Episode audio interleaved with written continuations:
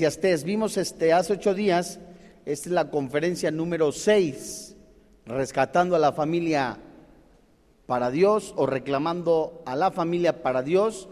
Esta es la conferencia número seis, amados santos hermanos en la fe. Y vayamos a Eclesiastés. ¿Se acuerdan qué tema íbamos a ver hoy? Como hasta les dije, las finanzas. Así que, ¿qué finanza? No, no es cierto.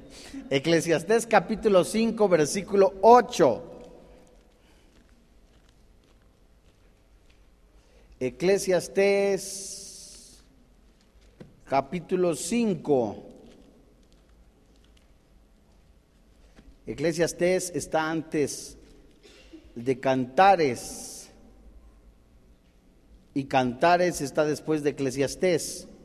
Eclesiastés capítulo 5, versículo 8. ¿La tiene usted? Fíjense que ustedes qué, qué importante es que nosotros nos dejemos llevar por la palabra de Dios y que el Espíritu Santo nos enseñe a través de la Escritura cómo ser ordenados en las finanzas cómo dejar a Dios que sea nuestro maestro en cuanto a las finanzas. Eh, ¿Es malo que un cristiano sea multimillonario? No, no es malo, no es malo, Dios lo está bendiciendo. Lo malo es tenerle amor al dinero. Y Salomón nos va a dar tres consejos en cuanto a las finanzas, tres riesgos de no saberse administrar, y eso también se lo tenemos que transmitir a nuestra familia. Dice la Biblia, versículo 8, si opresión de pobres y perversión de derecho y de justicia vieres en la provincia, no te maravilles de ello, porque sobre el alto vigía otro más alto, y uno más alto está sobre ellos. Además, el provecho de la tierra es para todos, el rey mismo está sujeto a los campos.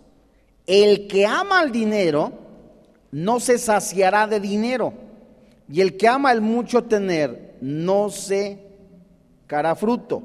También esto es que dice la Biblia, vanidad. Cuando aumentan los bienes, también aumentan los que los consumen. ¿Qué bien pues tendrá su dueño sino verlos con sus ojos? Dulce es el sueño del trabajador, coma mucho, coma poco, pero al rico ¿Qué dice la Biblia? No lo deja dormir la abundancia. Amados hermanos en la fe, la Biblia nos describe a través de este maravilloso libro de Eclesiastés a un hombre que tenía muchísimos lujos, comodidades, dinero, joyas, alhajas, muchísimas posesiones. Pero también el mismo Salomón dice en sus escritos que todo el hombre, cuando tiene mucho dinero, en una alto, una alta proporción, se aleja de Dios. Comienza a entrar al mundo de la vaciedad, de la falta del sentido, de la falta de la dirección. Hace muchos años existió una mujer que oyó las riquezas de Salomón. Esta era la reina de Saba su curiosidad por conocerle le llevó a hacer un equipo, trasladarse y conocer personalmente al rey Salomón. Vayamos al primer libro de Reyes, capítulo 10, versículo 4.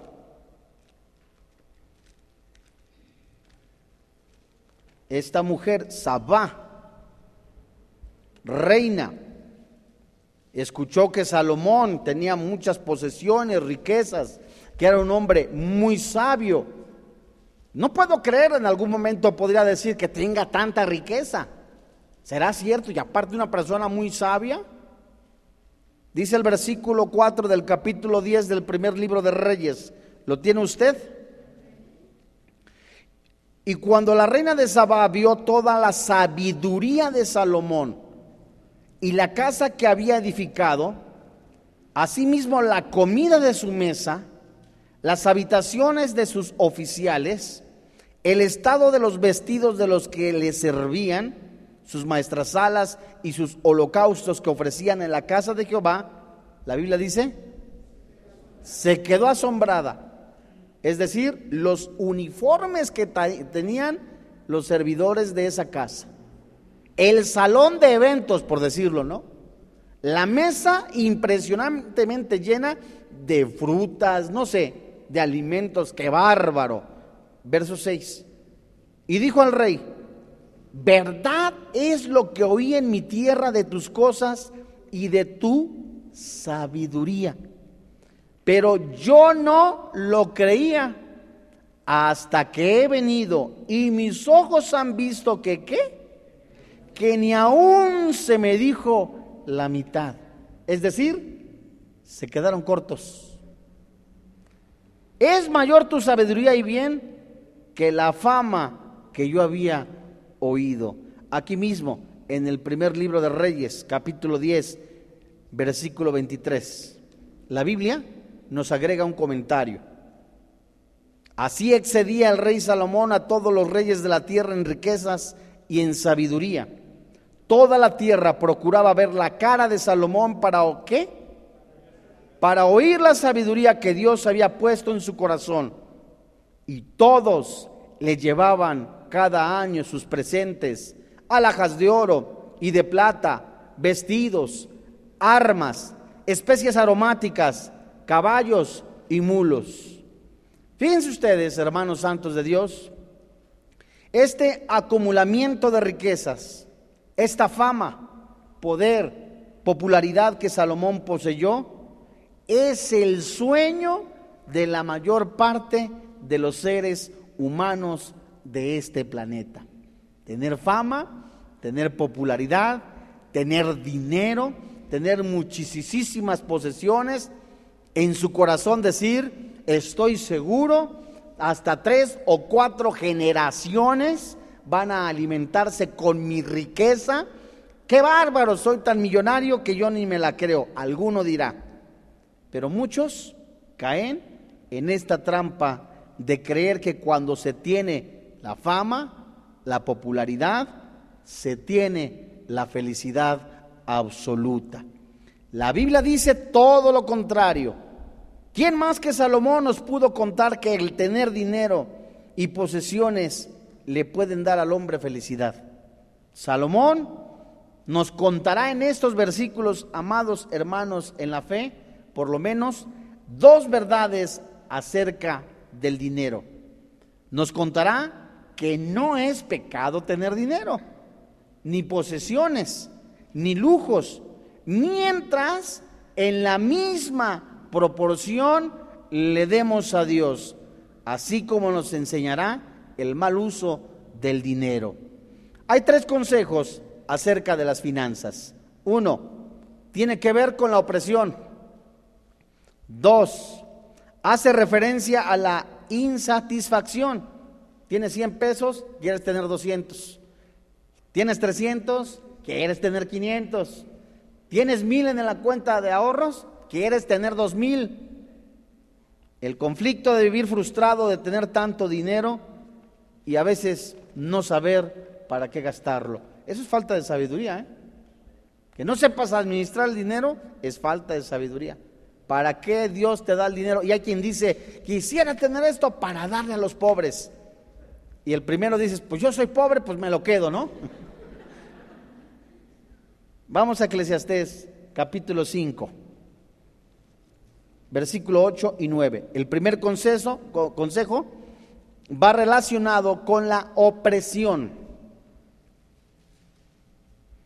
Qué interesante y qué, Dios como Dios, de veras hermanos santos de Dios, esto no es para prepararlos para el diezmo ni para la ofrenda, pero este es un principio, este es un principio no solamente para reconocer a Dios, sino para que en tu corazón no haya avaricia. Dios te guarda, te quiere guardar, te quiere librar de tu corazón donde no hay felicidad. Eclesiastés capítulo 5, verso 8 y 9, dice la Biblia, si opresión de pobres y perversión de derecho y de justicia vieres en la provincia, no te maravilles de ello, porque sobre el alto vigila otro más alto. Atención en esta frase. Porque sobre el alto vigila otro más alto. Y uno más alto está sobre ellos. Además, el provecho de la tierra es para todos. El rey mismo está sujeto a los campos. ¿Qué enseñanza hay en estos dos versículos, amados hermanos en la fe? El rey Salomón nos cuenta una variedad, una verdad trágica. Nos dice que parece que el rico controla todo en la vida. Es un dicho popular. No, hombre, el país o la ciudad está controlada por los millonarios, por los que tienen dinero. No, poderoso, ahí está una frase, ¿no? Poderoso caballero es quién? El dinero. Son frases muy populares. Y se cree que el rico, que por el dinero, controla todo, pero no controla su carácter, no controla su vida, no controla la soberbia. Cree que por tener dinero tiene poder para controlar e intimidar a las personas, al que no tiene. La abundancia del dinero traen muchas veces al que lo tiene y éste da soberbia. Tiene ambición de tener más, la prepotencia de creer, de poder pisotear a los demás y creer que pueden enfrentar cualquier crisis en la vida. Es lo que dice esta frase, porque sobre el alto vigila otro más alto. Ah, pues yo tengo dinero y me siento el papá de los pollitos. Ah, pues hay otro más, con más dinero, es un ejemplo, ¿no? Ah, yo estoy arriba de él, yo te controlo a ti. Y no hay más que qué, soberbia. ¿verdad? El que tiene 100 pesos se siente más que el que tiene 20. Pero el que tiene 150, no, yo estoy arriba de ellos. Y curioso, llega otro que tiene 500, yo estoy arriba de ustedes. Y lo único que sobresale es la vaciedad, ¿verdad? Salomón nos muestra en Proverbios, es todo lo contrario, ¿verdad? Que la, la riqueza te puede dar felicidad, la riqueza te hace sensible, no es cierto. Sin Dios no puede ser. Proverbios capítulo 18, verso 23.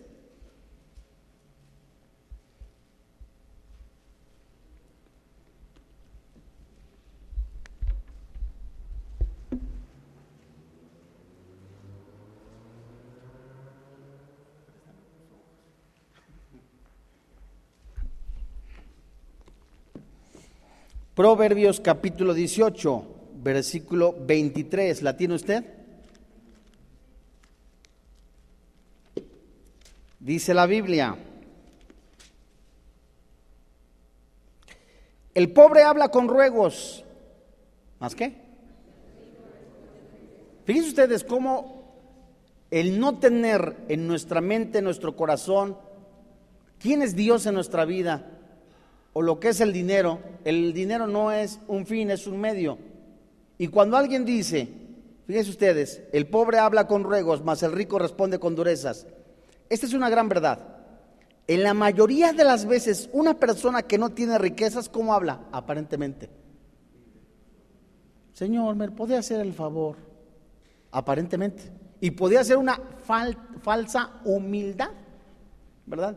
Por favor, mire, es que soy muy pobre. Y muchos no conocen la pobreza y se llaman pobres. Mientras que los que tienen mucho dinero, en la mayoría de las veces son, como dice la Biblia, déspotas, soberbios, altivos, vanagloriosos, y generalmente, ¿cómo dice la Biblia que son? ¿Cómo responden? Con dureza al que no tiene. Es decir, creen que por el dinero que se puede tener en la bolsa, pueden manipular, ser groseros, decir, yo tengo mucho dinero, ¿qué? Y muestran vaciedad. Salomón nos continúa enseñando, Proverbios 22, 7, amados santos de Dios. Esta es una gran verdad también. El rico se enseñorea de los pobres. Y el que toma prestado, ¿qué dice la Biblia? Es siervo del que presta. Fíjense ustedes que en esta enseñanza bíblica nos enseña cómo muchas personas con dinero usan sus riquezas para influenciar un nivel social en su posición, abusan del lugar que tienen, se enseñorean de los pobres y cuando tienen mucho dinero compran posiciones para seguir teniendo un aparente poder. Y Dios muestra en la Biblia que grandes hombres como Abraham, el apóstol Pablo, que teniendo grandes fortunas eran sensibles a la voz de Dios. No amaron el dinero, ¿verdad? Sino que amaban al que les daba el dinero. ¿Quién es? Dios. Y ahí es donde literalmente se puede ver, hay personas que tienen la manera, ¿verdad? Que Dios les ha dicho, bendice la obra, te voy a bendecir más, y ni diezmo dan. Se les ve desde la torre latinoamericana, ese es, ¿verdad? Se tipifica como los de Monterrey, pero a lo mejor, a lo mejor los de Monterrey dan más que él, ¿verdad? Y son del, tienen un espíritu de macicez, ¿verdad? Que, ya los liberaron siete veces y no, ya ayunaron y nada, porque es una actitud del corazón. Una enseñanza clara de la Biblia, lo que el apóstol Pablo nos dice en cuanto al dinero. Vayamos a la primera carta a Timoteo, en el capítulo 6, en el versículo 10. Vuelvo a decirte, Salomón dice, hijito, dile a tu hijo, padre de familia, muchos padres le enseñan a sus hijos, ten almacena dinero, ¿de qué vas a vivir? Almacena mucho dinero, mucha plata, mucha, mucho dinero sin saber que eso puede irse rapidísimamente. Es pecado tener dinero y hay personas que dicen, mi vida estaría solucionada si ganara yo un millón de pesos al mes. Pero no le das a Dios, ¿verdad? Así ganes 50 millones de dólares, jamás te va a alcanzar. Capítulo 6, verso 10, dice la Biblia, porque raíz de todos los males ¿Es qué? Y pudiera ser que no tengas, que no seas multimillonario, que vas ahí con, un sueldo eh, generoso que el Señor te da, pero no das diezmo, tampoco te va a alcanzar. Y hay personas que pueden tener el salario mínimo. Y estas personas que pueden tener el salario mínimo y bendicen, honran al Señor en sus bienes, te aseguro que Dios les bendice, porque en su corazón está exaltar y bendecir el nombre de Jesús. Porque a raíz de todos los males es el amor al dinero, el cual codiciando a algunos, ¿qué dice la Biblia? Tristemente hay personas que dicen, Señor, voy a jugar el melate y te doy el diezmo, hazme favor. O voy a jugar la Lotería Nacional y de veras te prometo, mira, por este pescadito, te doy el diezmo, como si Dios necesitara de nuestro dinero. Sin darte cuenta, dice la Biblia, que el dinero, si tú no estás preparado, si no estás maduro en ese sentido, te vas a extraviar de la fe. Se te va a olvidar que Dios existe, ¿verdad? Se extraviaron de la fe y fueron traspasados de muchos dolores. La Biblia en ninguna parte menciona que los ricos se van al infierno. Es algo que la religión nos enseñó. Los ricos se van a ir al infierno. no, hay ricos dadivosos, les vuelvo a mencionar, Abraham, Pablo, Salomón, ¿verdad? Lo malo es amasar fortunas, amar al dinero. Abraham era millonario, David, el rey David era millonario, Salomón era multimillonario y muchos grandes hombres de la Biblia tenían muchísimo dinero, pero Dios condena el amor al dinero. Eclesiastés capítulo 5. Fíjense ustedes qué interesante. Segundo consejo. ¿Cuál es el primer consejo? La opresión. Segundo consejo, alerta es decir, la opresión, no se cansan de tener dinero, quieren más dinero. No hay felicidad en el dinero, amado santo de Dios. Segundo consejo que Salomón da, la insatisfacción de tener dinero. Eclesiastés capítulo 5, versículo 10. El que ama el dinero, ¿qué dice la Biblia? No se saciará de dinero.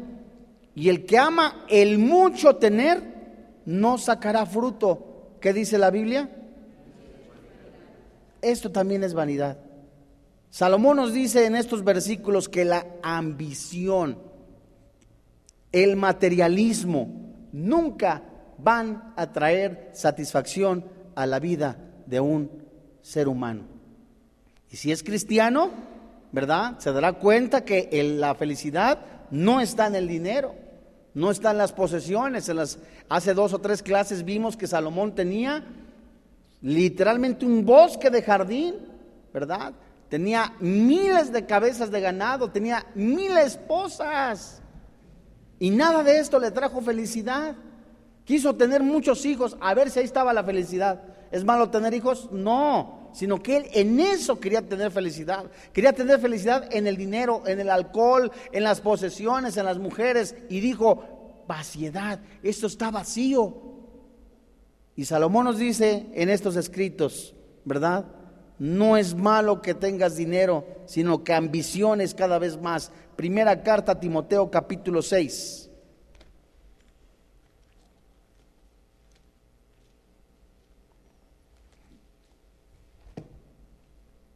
Dice la Biblia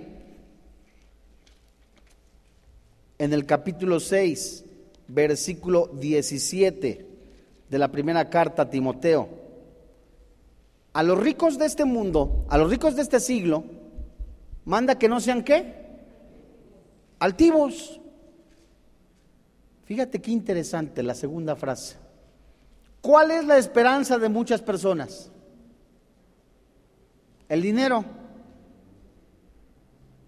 ¿Verdad? Y dice la Biblia, ni pongan la esperanza en las riquezas, eso tienes que enseñarle a tus hijos. Hijito, no es malo que seas ahorrador, no es malo que tengas ahí tu ahorrito y que en algún momento, como se dice eh, coloquialmente por lo que sucedió en Génesis con José, de las vacas flacas, de ahí puedas traer dinero, ¿verdad? Pero que no tengas tu esperanza de que ay, va a pasar esto, ahí tengo, eh, ahí mi felicidad está en el dinero. Ni pongan esperanza en las riquezas, las cuales son, ¿qué dice la Biblia? Inciertas. ¿En dónde Dios nos dice que pongamos esperanza? En Él mismo, en el Dios vivo, que nos da todas las cosas en abundancia, para que qué?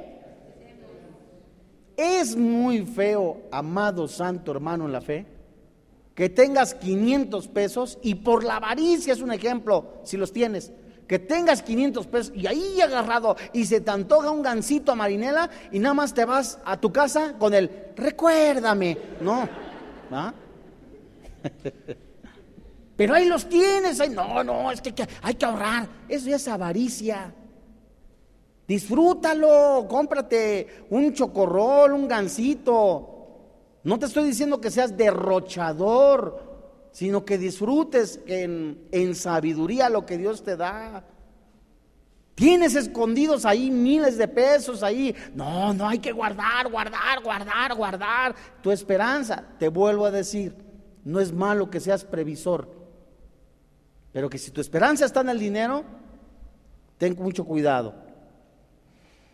Versículo 17, las cuales son inciertas, que nos da todas las cosas. Verso 18, manda Dios a los ricos que hagan el bien, que sean ricos en qué? En buenas obras, dadivosos, ¿cómo dice la Biblia? Generosos, atesorando para sí buen fundamento para lo porvenir, que echen mano de la vida eterna. Pregunta, de los 64 mil. No me contestes.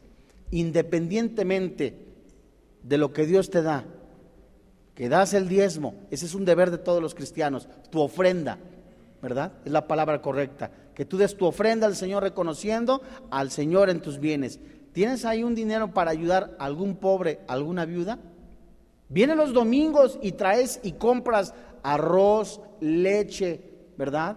Una lata de sardinas, unas galletas, ¿verdad? Y la traes a granero abundante, acordándote de los que no tienen. Contéstate tú solito. Versículo 19, atesorando para sí buen fundamento para lo porvenir que echa hermanos de la vida eterna. Amados santos hermanos en la fe, la Biblia enseña a los ricos que no sean altivos, que no pongan la esperanza en las riquezas. Y es una mentira que la forma de vestir está relacionada con la humildad, ¿verdad? Es una mentira que tú traigas tus guaraches y digas, es que soy tan humilde. No es cierto. ¿verdad? Puedes traer tus guaraches, no te alcanza, no es pecado, pero puede ser arrogante. Y hay personas que puedan tener sus tenis, no sé si existan todavía, los Puma o los Panam, ¿verdad? O los Nike, hay muchísimas marcas y son sencillos. O tenis de 50 millones de dólares, ¿verdad? Y los traes y eres bastante sencillo. Y traes guaraches y eres arrogante. La vestimenta no tiene que ver nada con la actitud del corazón. Pero el mundo y la sociedad relaciona la apariencia de vivir, la apariencia de vestirse, ¿con qué? Con lo que eres. Si traes alhajas y a lo mejor la persona es, pero muy sencilla, ¿verdad? No traes nada y traes ahí este un collar de caracol de Acapulco que nada tiene de malo y te sientes así el papá de los pollitos. Es la actitud del corazón. Vayamos a Eclesiastés capítulo 5, versículo 11. Y el tercer consejo es la frustración de tener dinero y no saber en qué gastarlo. Ya quien puede decir, dénmelo y yo sé en qué. No, no es eso. Tenemos que tener sabiduría porque de todo lo que Dios nos da, del dinero, vamos a dar cuenta. ¿Verdad? Eclesiastés capítulo 5, verso 11. Cuando aumentan los bienes, también aumentan los amigos los que los consumen. ¿Qué bien pues tendrá su dueño sino verlo con sus ojos? Verso 12. Dulce es el sueño del trabajador, coma mucho, coma poco, pero al rico, ¿qué dice la Biblia? Muchas de las veces cuando aumentan las riquezas, aumentan las malas amistades. ¿verdad? Y si no tienes a Cristo y traes la cartera llena, vámonos al bar La Nueva Jerusalén, ¿verdad? O vámonos a este bar y vamos acá y, y tantito empieza tu cartera a flaquearse, hoy no puedo, ¿verdad? Y los problemas y los enemigos también aumentan, porque cuando tienes más riqueza, que Dios te está bendiciendo, ¿verdad? Y no sabes administrarlo, Dice un amigo mío, hay dos cosas que no se pueden ocultar. Y eso es una gran verdad, ¿eh? El dinero y la educación. Eso sí, no se puede ocultar. El dinero y la educación. ¿De dónde salió? Bueno, ah, Dios lo bendijo. Vamos a Proverbios 14, 20.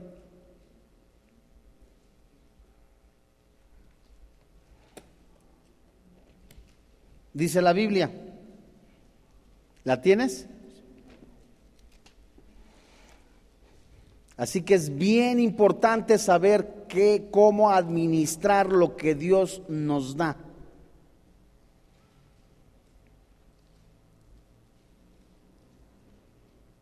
Es increíble que el rico, como dice la palabra de Dios, no pueda dormir porque si se muere o le pasa algo, ¿qué va a pasar con su dinero? Y qué triste es eso. Proverbios 14, 20. El pobre es odioso aún a su amigo, pero muchos son los que aman qué? Hombre, pues cantidad de amigos que le salieron. Solamente Dios sabe si son verdaderos amigos. Proverbios 19:4.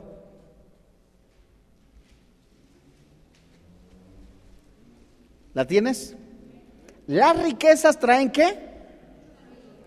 Ya te salieron hasta parientes, quién sabe de dónde. Mas el pobre que es apartado de su amigo. Fíjate muy bien que en Santiago capítulo 2 y capítulo 5 nos dice que tengamos cuidado de sentar hasta adelante a las personas que tienen dinero. Ya viene la persona fulano, y como tiene dinero, pues te lo quiere ser tu amigo. Yo he escuchado ¿eh? personas que se llaman cristianas y que han dicho, mis amistades son de mucho dinero, mis amistades están bien colocadas, ¿verdad? Y eso es grave porque están viendo la apariencia de la persona, lo exterior de la persona y no el interior. Ciertamente Dios conoce el interior, pero un verdadero amigo, una verdadera persona, un verdadero amigo está dispuesta a dar la vida por su amigo. La Biblia dice que tengamos cuidado entonces. Hay dos males dolorosos que las riquezas pueden traer. Fíjense ustedes, no es tener dinero, ese no es ningún mal. Es malo que no tengas dinero y hay alguna doctrina que pueda decir, una famosa doctrina de la falsa prosperidad. No tienes dinero, estás en pecado. Espérate, hay que ver si no sabemos si es una prueba. Porque si le estás robando al Señor, posiblemente, seguramente, no te rinde el dinero. Como se dice en Abacú capítulo 1, desde el verso 1 hasta el 15. Sembraban mucho y cosechaban poco, ¿verdad? Tenían un, costal, tiraban cantidad impresionante de dinero, pero sin fondo. Estaban robando a Dios, nunca les iba a rendir. El pecado es, o el mal es, codiciar el dinero. ¿Es pecado ahorrar? Pregunto. No, no es pecado ahorrar, sino almacenarlo por avaricia. Son dos cosas diferentes. ¿Verdad? Estás ahorrando ahí dinero a lo mejor para comprarte una casita, gloria a Dios. Estás ahorrando para comprarte, no sé, un pantalón, bendito sea el Señor. Pero si estás ahorrando por avaricia, ese es un mal que menciona Eclesiastés. Este mal también está en la mala administración. Vamos a Eclesiastés capítulo 5, versículo 13, para ver el primer mal. Eclesiastés capítulo 5, versículo 13. ¿Lo tienes? Hay un mal doloroso que he visto debajo del sol. Nos acordamos que la palabra o la, la, frase debajo del sol nos muestra que es la sabiduría humana. Hay un mal doloroso que he visto debajo del sol. ¿Cuál es? Las riquezas guardadas por sus dueños para su mal. Verso 14. Las cuales se pierden en malas ocupaciones y a los hijos que engendraron nada les queda en la mano. Es decir, personas que amontonaron, amontonaron, no fueron sabios, no le enseñaron a los hijos a administrar el dinero y los hijos se acabaron la herencia en un 2 por 3 porque no fueron sabios. Y recordemos que esta sabiduría Dios nos las da en la palabra misma. Verso 15. Como salió del vientre de su madre, ¿cómo? Desnudo. Así vuelve, yéndose tal como vino, y nada tiene de su trabajo para llevar en su mano. Verso 16. Este también es un gran mal, que como vino, así haya de volver. ¿Y de qué le aprovechó trabajar en vano? ¿De qué le aprovechó amasar con avaricia dinero, lujos, joyas, alhajas? ¿Para qué? ¿De qué le sirvió? Verso 17. Te vuelvo a decir, esto es con mucho cuidado. ¿Es malo que tengas tu anillito de 24 quilates? No es malo. Oye, me voy a casar, este, aunque sea un anillito de plata, no es malo.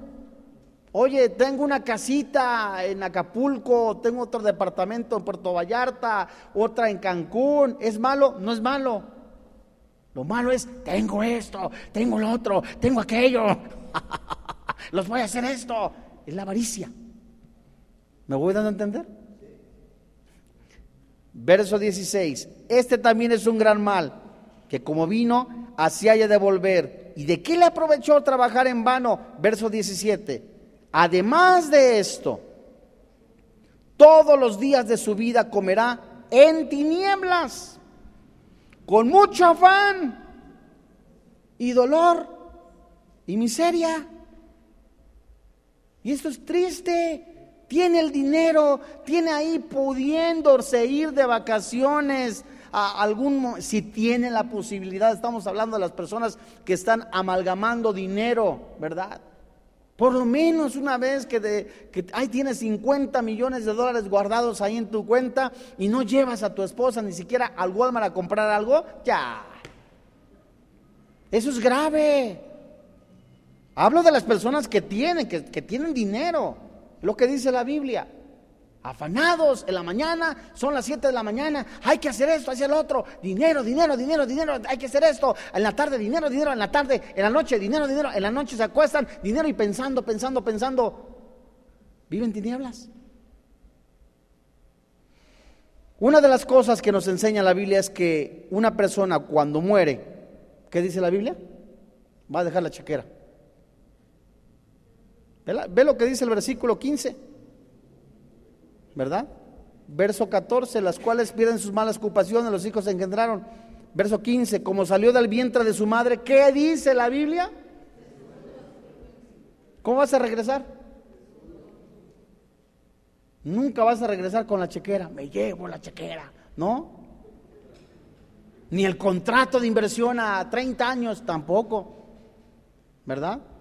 La Biblia nos enseña que una persona al morir no se llevó nada, ni los terrenos que compró, ni las alhajas, ni nada. Así que es un mal que una persona viva en avaricia.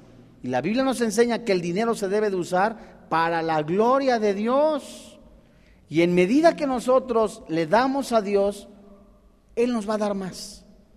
¿Significa que yo le voy a dar 100 millones de pesos para tener más? No, ahí sí ya estás mal. Tú le das a Dios con todo tu corazón, con amor, reconociendo, y esta es una ley, todo lo que el hombre siembra lo va a cosechar, ¿verdad? Así que seamos administrados y de verdad podemos ser canal de bendición a las demás personas. De lo contrario se perderá para malas ocupaciones, como dice la palabra de Dios la codicia, la ambición destruyen más rápido al ser humano que cualquier otra cosa. Vayamos a Proverbios capítulo 28, versículo 22.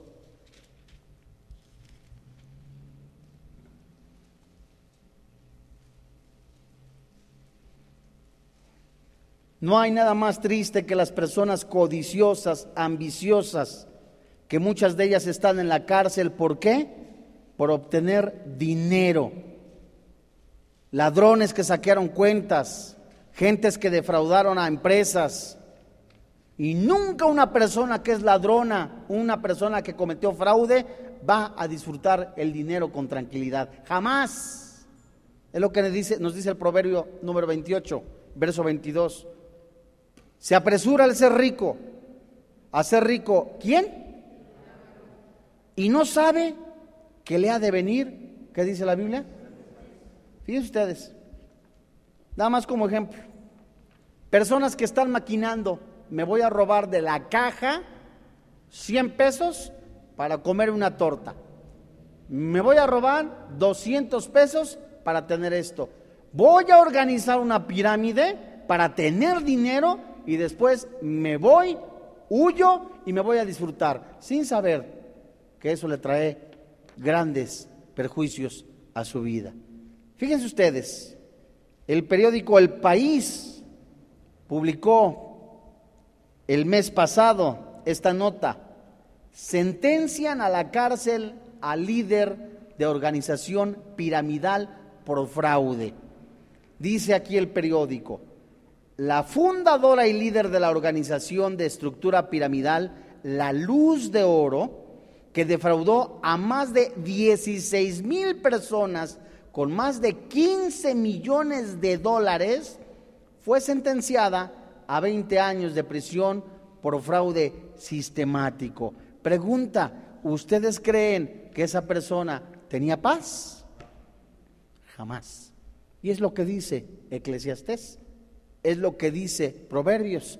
Mucha gente se apresura a tener dinero, dinero. ¿De qué manera gano dinero? Me robo, me transo. Ah, este, si tengo un taller, le quito esta pieza y esta pieza se la vendo a otro, le pongo una, una pieza más barata y le cobro mil pesos cuando la pieza me costó 200. ¿verdad? Y eso es fraude. Eclesiastés capítulo 5, versículo 16. Dice la Biblia dentro del segundo mal. Este también es un gran mal, que como vino así haya de volver. ¿Y de qué le aprovechó trabajar en vano? Además de esto, todos los días de su vida comerá en tinieblas, mucho más afán y dolor y miseria. Santos de Dios, este mal consiste en que los que viven aparentemente bien por causa de fraudes, vivirán en angustia, en soledad, en tristeza. Tercer mal, tercer mal lo hemos visto. Ahora vamos a ver de qué manera rápidamente tenemos el don para pedir a Dios. Porque no es muchas grandes muchas personas dicen, "Señor, dame, Señor, quiero, Señor, esto." El primer don que se encuentra en Eclesiastés capítulo 18, capítulo 5, verso 18. ¿La tienes? He aquí pues el bien que yo he visto, dice Salomón, que lo bueno es, ¿qué? Comer y beber y gozar uno del bien de todo su trabajo que se fatiga debajo del sol. ¿Cuándo? Todos los días de su vida que Dios le ha dado, porque esto es su parte. Pedirle a Dios, Dios mío, gracias porque me permites disfrutar de lo que tú me has dado. Me voy, si tengo 50 pesitos, me tomé un agua de horchata, una torta de, una torta cubana, gloria a Dios, la compartí con mi familia y estoy contento. Es pedirle a Dios y que Él te dé contentamiento con lo que tienes. Eclesiastés capítulo 5, versículo 19, contentamiento con lo que tienes, lo primero. Segundo, verso 19 Asimismo a todo hombre a quien Dios da riquezas y bienes y le da también facultad para que coma de ellas, tome su parte y la Biblia dice, goce de su trabajo. ¿Esto qué es? Es un don de Dios. El que pueda sentarte en tu casa a abrir un refresco, una gaseosa, una soda con la familia, que compres 100 gramos de, de, palomitas de maíz, lo que tienes y lo puedas disfrutar, es un don de Dios. ¿Por qué? Porque tienes paz. Paz, Dios mío, pasaste un tiempo con el Señor, estás viviendo en oración, estás viviendo en santidad, estás con contentamiento, estás con, el, tu corazón lleno de felicidad. Dios mío, con eso que tengo, gracias porque lo puedo disfrutar. Eclesiastés capítulo 6, verso 1 y 2.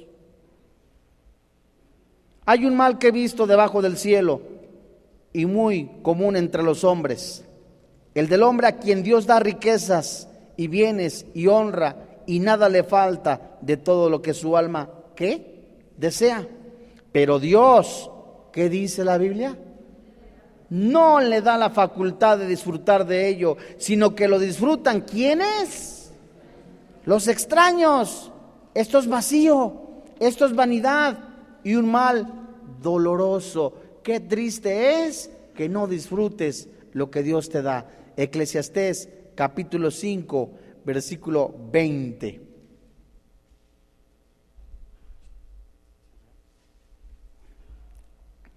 Porque no se acordará mucho de los días de su vida, pues Dios, ¿qué dice la Biblia?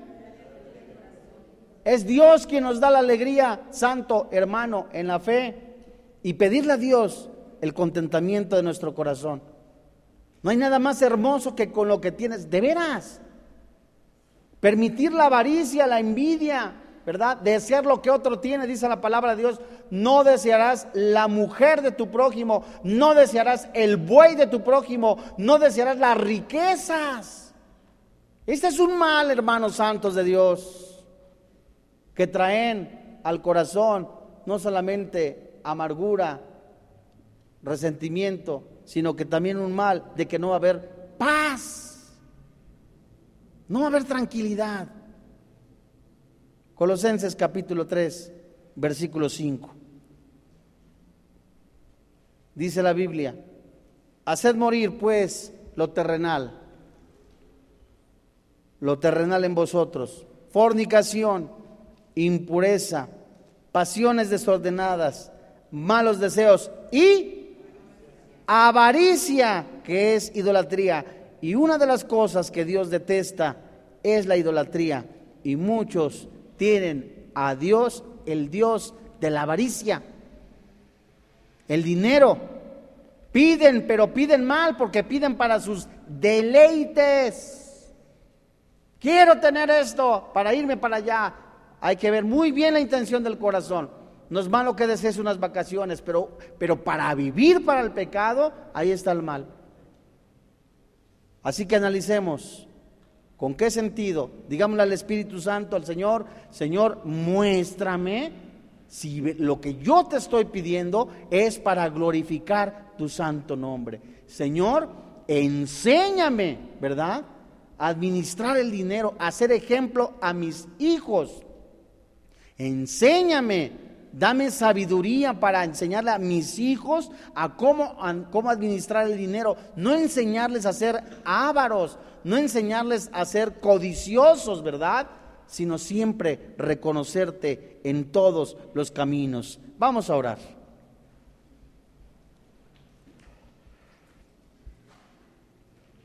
Por lo demás, hermanos, todo lo que es verdadero, todo lo honesto, todo lo justo, todo lo puro, todo lo amable, todo lo que es de buen nombre, si hay virtud alguna, si hay algo digno de alabanza, en esto pensad. Lo que aprendisteis y recibisteis y oísteis y visteis en mí, dice el apóstol Pablo, esto haced, y el Dios de paz estará con vosotros.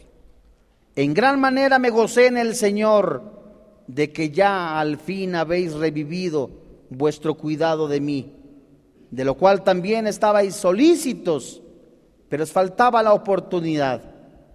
No lo digo porque tenga escasez. Y Pablo dice, he aprendido a contentarme, cualquiera que sea mi situación. Sé vivir humildemente Sé tener abundancia. En todo y por todo estoy enseñado, así para estar saciado como para tener hambre, así para tener abundancia como para padecer necesidad. Todo lo puedo en Cristo que me fortalece. Hoy Dios te damos muchas gracias porque tuyo es el oro, tuya es la plata, tuyo es todo lo que hay en esta tierra. Gracias Padre porque nos permites, nos das el privilegio, la bendición de administrar lo que hay en este planeta. Hoy Dios, te pedimos que nos des sabiduría para administrar lo que tú nos permites en este planeta y ser de ejemplo a nuestros hijos. Que saquemos de nuestro corazón la avaricia, la codicia, que a través de la oración y de la comunión con el Señor Jesucristo, no solamente seamos generosos con nuestra esposa, con nuestros hijos, sino también con la familia en la fe. Aprender a vivir con lo que tú nos das contentos. Gracias, Papito Santo, porque este es un don tuyo que nos concedes a los cristianos, a los hijos de Dios. Te damos gracias, Papito, porque hoy aquí en este planeta, Vemos que hay personas que están en crisis, personas en abundancia, y pudiera ser para nosotros algo injusto que el pecador tenga abundancia de materiales y que muchos que se portan bien o que vivan en santidad tengan escasez. Esto nos enseña que tú eres el Dios que no ha perdido el control, que eres Dios justo, pero que sin embargo algunos que teniendo riquezas no tienen paz. Te damos gracias por esa preciosa paz. Te damos gracias porque estás en medio de nosotros, sobre nosotros. Te damos gracias porque tenemos algo que el mundo no tiene, la paz, la felicidad. Te damos gracias, papito, porque ahora vive y reina en nuestro corazón. Cristo Jesús. Amén.